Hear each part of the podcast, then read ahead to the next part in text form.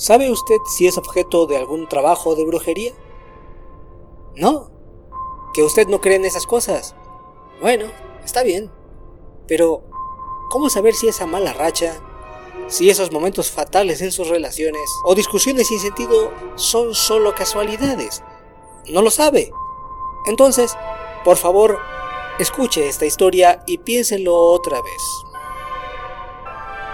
Rosalba, mujer que a punto estaba de entrar a sus 35 años, trabajaba en una fábrica de telas desde ya hacía una década. Parte de su vida se desarrolló en ese lugar y muchos momentos agradables llenaban su memoria.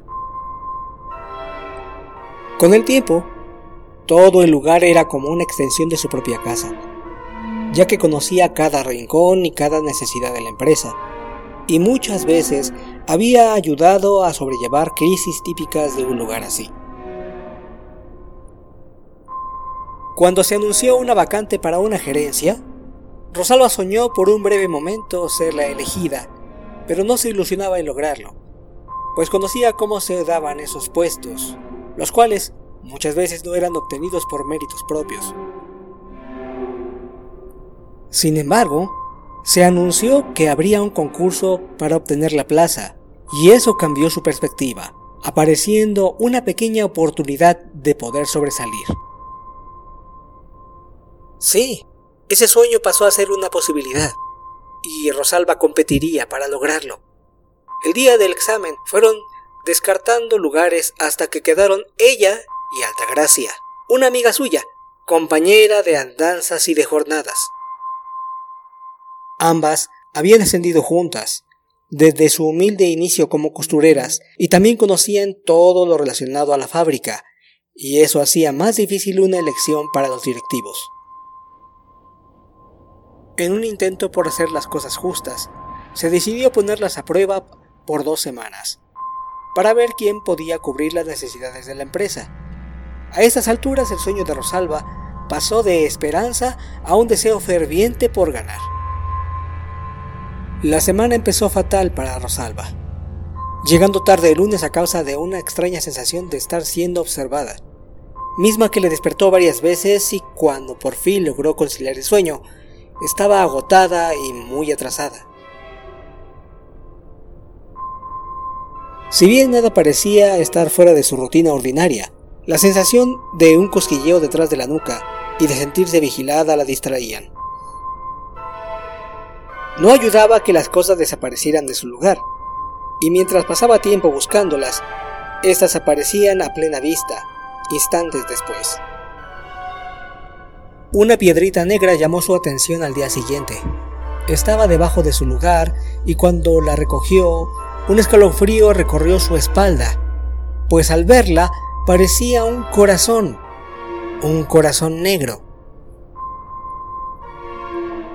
Sin pensarlo mucho, dejó lo que estaba haciendo y fue al baño con la intención de quemar dicho objeto, lo cual logró, aunque por su nerviosismo por poco causa un pequeño incendio en el lugar. Los días pasaban y Altagracia era más requerida en las oficinas, lo cual le indicaba a Rosalba que estaba siendo vencida. Si pudiera dormir en paz, se repetía a sí misma. Casi por terminar la segunda semana de la prueba, y con la mente clara en su derrota ante su amiga, Rosalba fue al cuarto de lockers para reposar un poco.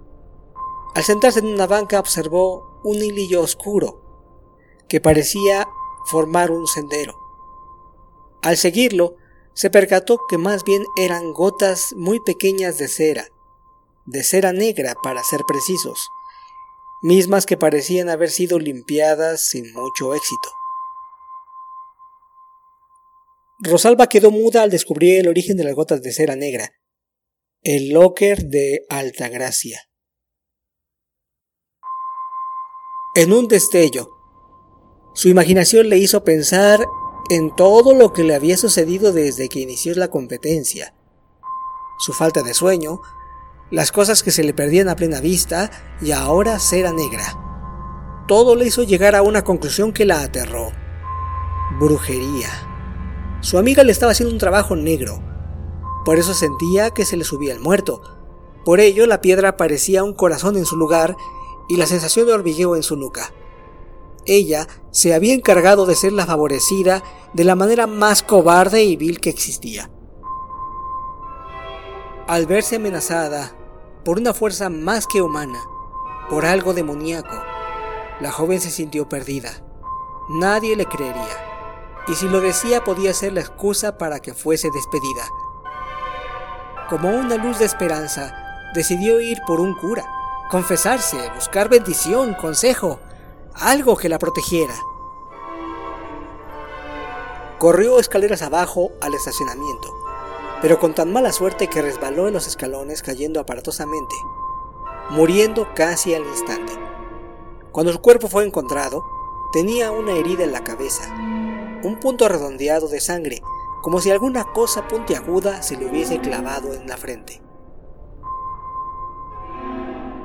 Todos sus compañeros y amigos pensaron que al tropezar se golpeó la cabeza con la esquina del barandal. Altagracia no podía creer que su amiga falleciera, cuando ya estaba a punto de lograr la gerencia, pues ella había pedido su traslado a otra fábrica para no tener líos por lo que pudiera decidirse y así conservar su amistad. Al final, el codiciado puesto fue para Altagracia. Altagracia recogía las cosas de su locker, pues en su nuevo puesto ya no lo ocuparía. Dentro había una pequeña vela aromática que secretamente solía dejar encendida. Esta se había consumido dejando caer gotas de cera que se habían derramado hasta el piso, y las cuales no pudo limpiar del todo. Cuando la recién nombrada gerente desempacaba sus cosas en casa, sacó de entre ellas una vieja fotografía donde aparecía junto a su difunta amiga. Una chincheta con descarapelada pintura roja estaba clavada en la imagen de Rosalba, justo en su rostro, dejando un agujero en la frente, manchándola de tal modo que asemejaban gotas de sangre. Extraña coincidencia, ¿no cree?